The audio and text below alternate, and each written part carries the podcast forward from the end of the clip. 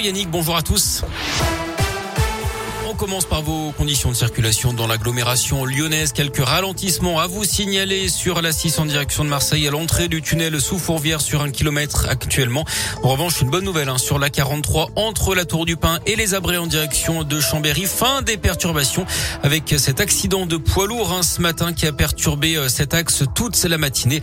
La situation est désormais revenue à la normale. À la une, le débat d'entre-deux tours à la présidentielle, duel télévisé animé par Léa Salamé et Gilles Boulot ce soir à 21 une heure entre Emmanuel Macron et Marine Le Pen, cinq ans après leur dernière confrontation qui avait rassemblé plus de 16 millions de téléspectateurs. Cette fois-ci, les écarts dans les sondages sont plus réduits qu'en 2017. Le débat de ce soir pourrait rebattre les cartes à quatre jours du second tour.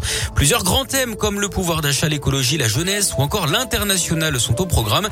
Dans le viseur notamment des deux candidats, les indécis et abstentionnistes, 26%, mais aussi les électeurs de Jean-Luc Mélenchon. Jean-Luc Mélenchon arrivé troisième au premier tour et qui veut carrément, je cite, que les Français les Premier ministre. Le leader de la France insoumise veut continuer de surfer sur ses 22% du premier tour et appelle les électeurs à se mobiliser au mois de juin pour les législatives en donnant une majorité à son camp à l'Assemblée nationale. Près de Lyon, le maire de Mions et plusieurs élus agressés hier vers 20h sur le parvis de la mairie. Un homme les a menacés avec un couteau.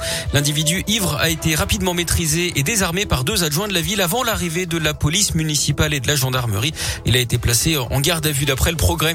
Lifting terminé pour la torchère nord de la raffinerie de Faisan au sud de Lyon. On lui a installé son nouveau-né hier. Opération spectaculaire qui a duré une heure et quart avec une grue de 700 tonnes. Le nez lui fait 4 tonnes et demi, 2 mètres et demi de diamètre et 3 mètres de haut.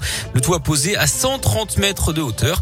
Il faudra attendre hein, pour le voir cracher ses premières flammes, probablement d'ici deux mois après la fin des opérations de nettoyage et de maintenance du site. À l'étranger, un accord a été trouvé ce matin pour la mise en place d'un couloir humanitaire qui permet aux civils de fuir la ville de Mariupol, une première depuis quatre jours. Mariupol sur le point de tomber aux mains des Russes avec un appel à l'aide au 56e jour du conflit en Ukraine. Nous vivons peut-être nos derniers jours, voire nos dernières heures, a dit un militaire ukrainien assiégé avec ses hommes. Il demande l'intervention de la communauté internationale pour les évacuer. Je vous rappelle que la grande offensive russe a débuté dans l'est de l'Ukraine.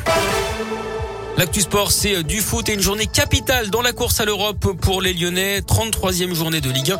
Déplacement de Nogon, 8e à Brest, 12e ce soir à 21h. Match à suivre en direct commenté sur radioscoop.com. En basket, une victoire tranquille de l'Asvel hier chez le dernier Chalorins, 92-64. Les Villeurbanais, co-leader du championnat avec Monaco et Boulogne-le-Valois. Et puis en cyclisme à suivre aujourd'hui, le double champion du monde auvergnat, Julien Alaphilippe en lice pour une quatrième victoire sur la Flèche Wallonne en Belgique.